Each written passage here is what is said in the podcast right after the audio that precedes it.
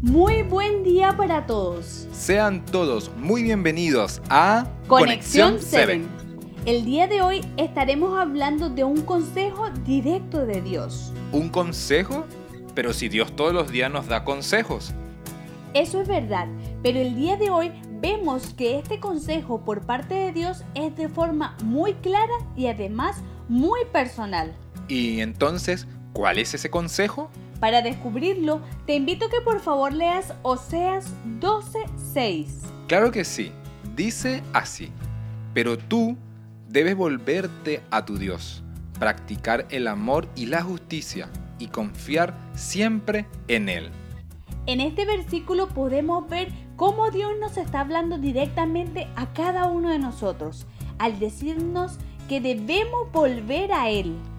Tienes mucha razón en lo que dices, Laura.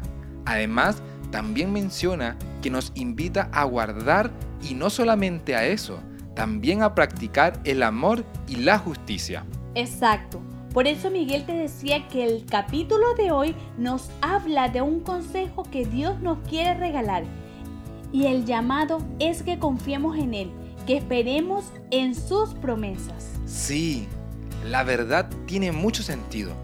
Muchas veces en los problemas nos desesperamos y actuamos como no es debido.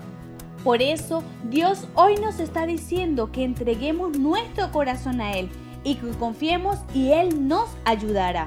Entonces busquemos la dirección de Dios para que en este día podamos escuchar su consejo.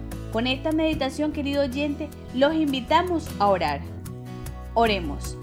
Querido y buen Dios, Hoy queremos agradecerte por la hermosa enseñanza que nos regalaste, al darnos el consejo de confiar en ti y convertirnos a ti.